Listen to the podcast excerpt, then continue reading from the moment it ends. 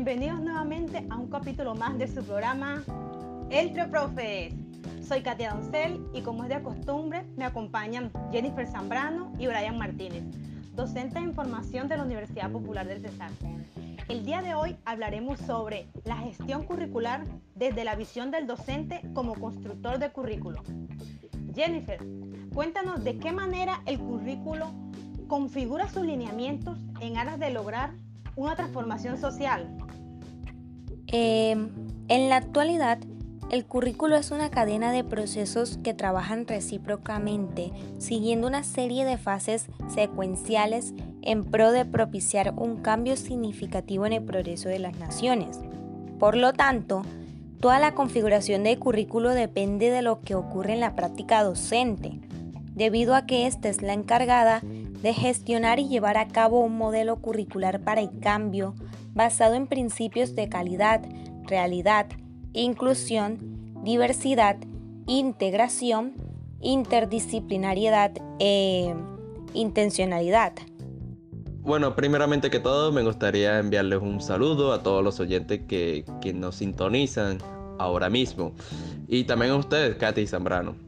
Por otro lado, me gustaría agregar que, además de todo esto, lo que mencionó la compañera, hoy en día el currículo es considerado como una construcción sociocultural, ¿no? Puesto que se contextualiza y se adapta a la realidad de cada ambiente escolar. Por consiguiente, el quehacer curricular del docente se enfoca en formar individuos, ¿sí? Que se interesen por la sociedad y que la busquen eh, una mejoría para ella misma. Así es, Brian. Eh, ok, eh, dicho esto, entonces, ¿en qué consiste la gestión curricular? Bueno, yo pienso que la gestión curricular es un proceso eh, dinámico, ¿no? Dinamizador, integrador, problematizador, sí, e innovador, por supuesto, orientado a la resignificación y transformación de los procesos formativos desde y para el currículo y es que además esta permite modificar el modelo curricular si es requerido en las aulas de clases. Sí, claro, estoy totalmente de acuerdo con lo que dice Brian.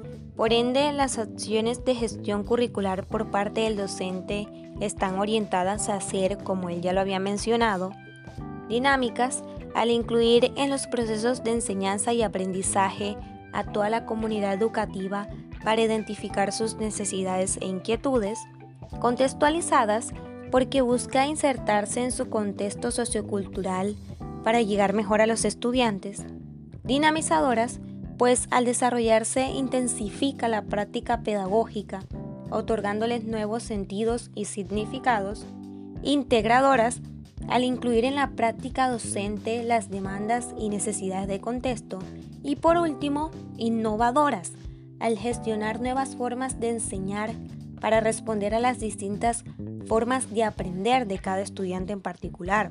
Nosotros como docentes ya sabemos que cada estudiante aprende diferente al otro, a su compañero.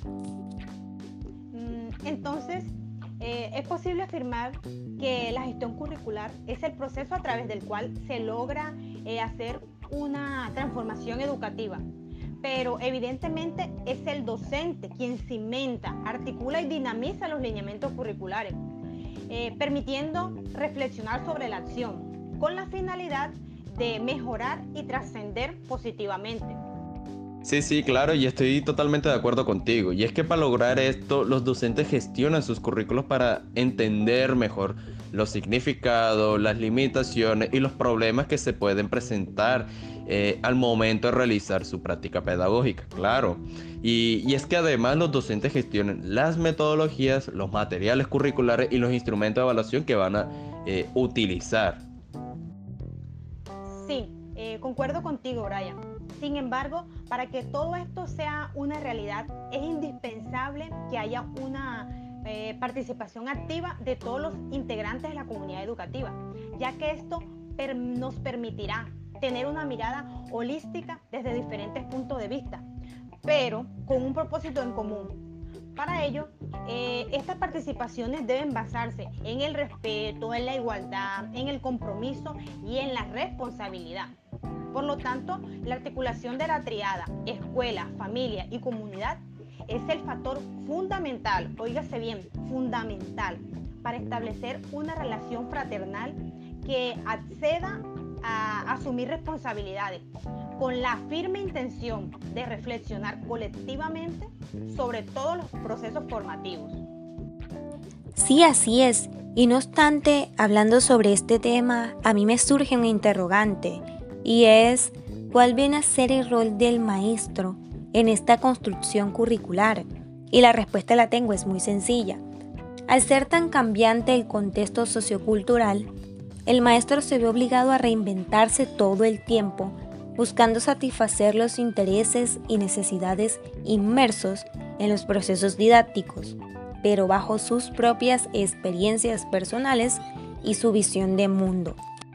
Sí, es muy cierto lo que dice Jennifer, y, es que por consiguiente a esto, las construcciones curriculares se van nutriendo y moldeando a través del quehacer docente y por medio de las diversas estrategias o metodologías que implementan en el aula, ya que de esta manera el docente debe articular su práctica pedagógica con la flexibilidad del contexto y abriendo ambientes de, aprendizaje innovadores que promuevan las competencias del ser, del saber ser, del saber conocer, del saber hacer y del saber convivir, por supuesto finalizar la emisión de este programa, eh, podemos concluir diciendo que el currículo está presente en absolutamente todo el discurso pedagógico, enfatizando que la enseñanza se focaliza en el desarrollo del aprendizaje de los estudiantes, pero es el maestro quien sigue siendo la columna fundamental para que todos los procesos se lleven a cabo de manera eficaz.